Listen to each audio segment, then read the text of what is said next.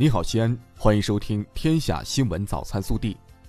各位早上好，我是今日主播杨子文。今天是二零二零年四月十五号，周三。首先来看头条要闻。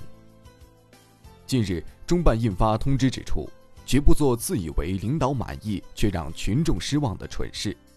严肃查处不敬畏、不在乎、空泛表态、敷衍塞责、弄虚作假、阳奉阴违等问题。切实防止文山会海反弹回潮，避免多头发文、层层开会，不开应景造势、不解决问题的会议。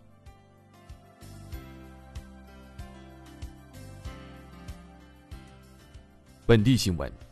日前，省民政厅制定出台了二零二零年决战决胜脱贫攻坚十项措施，进一步推动全省脱贫攻坚兜底保障工作高标准、高质量发展。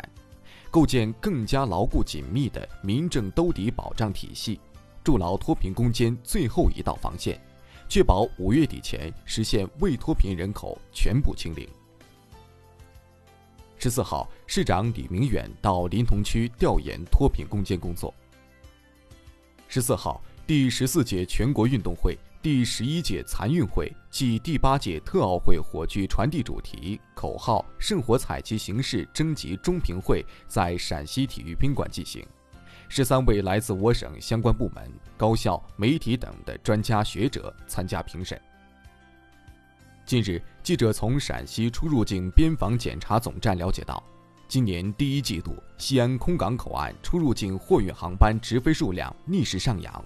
陕西边检总站共检查出入境货运航班三百六十三架次，与去年同期相比增长百分之四百一十八。十四号，记者从市气象局获悉，预计今年汛期我市气候状况总体偏差，降水偏少，气温偏高，极端天气偏多，旱涝灾害较重。十四号，记者从市征兵办了解到。下半年男性适龄青年征兵报名已经开始，女兵应征报名六月二十六号开始。今年征兵将进一步提高大学生征集比例，完善大学生征兵政策规定。为深入推进西安市扫黑除恶专项斗争，保持对刑事犯罪严厉打压态势，全力追捕涉黑涉恶案件和重大刑事案件逃犯，西安市公安局决定对二十四名在逃人员公开缉捕。十四号，记者从长安区获悉，近期长安大道路面将进行临时封闭改造施工，子午大道也将进行全封闭施工，提醒进山市民提前绕行。近日，秦岭国家植物园科研人员在园内就地保护区科考时发现，区内分布着大约四十亩、数量超万株的野生蕙兰种群，且生长情况良好，栖息地保护完整。昨晚，在位于西安高新区唐延路锦业路沿线的高层建筑幕墙上，滚动播放着全民国家安全教育日主题宣传标语，不少过往市民驻足观看，并用手机拍照。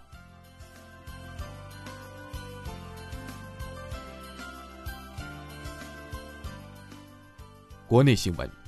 记者从国务院联防联控机制十四号举行的新闻发布会上获悉。新冠肺炎疫苗研制五条技术路线同步推进，目前已有三个疫苗获批进入临床试验。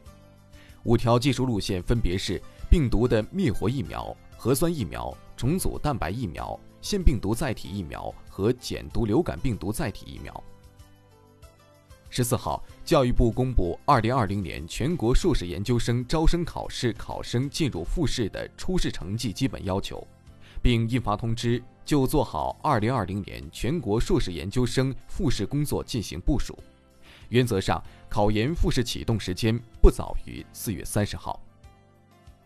记者十四号从公安部交管局获悉，新修订的《道路交通安全违法行为处理程序规定》明确，交通违法行为人可以跨省异地处理非现场交通违法行为。这项措施将于五月一号起在湖南、广西、四川、贵州、云南试点，六月底将在全国全面实施。十四号，辽宁新型冠状病毒感染的肺炎疫情防控指挥部发布关于进一步做好境外疫情输入防控工作的通告。通告指出，对从沈阳、大连、丹东等地入境的全部人员，一律集中隔离十四天，一律进行两次核酸检测和一次血清抗体检测。隔离期间食宿和检测费用自理。今日二十四时，国内成品油新一轮调价窗口将开启，多家机构表示，本轮油价调整将继续搁浅。以岭药业十四号发布公告称，根据《中华人民共和国药品管理法》有关规定以及疫情救治临床实践，批准莲花清瘟胶囊处方药说明书。说明书中的功能主治项增加，在新型冠状病毒性感染肺炎的常规治疗中，可用于轻型、普通型引起的发热、咳嗽、乏力。十三号二十二时许，在朝阳区国贸地铁站 B 口处，犯罪嫌疑人恩某涛突然对一名进站女子实行强行搂抱，被周边群众及时制止，民警迅速赶到现场，将该男子控制。目前，恩某涛已被朝阳公安分局依法刑事拘留，此案正在进一步工作中。十四号，QQ 安全团队表示，近期接到用户举报，有人利用 QQ 群组进行儿童送养违法犯罪活动。对此，第一时间对举报信息进行核实确认后，已对相关账号及 QQ 群组进行了封停处理。我国现行法律规定，严禁买卖儿童或借收养名义买卖儿童。十四号二十三时，中超广州恒大俱乐部官方宣布，球员于汉超严重违反广州恒大淘宝足球俱乐部球员三九队规之九开除的纪律规定，经公司研究决定给予开除处分。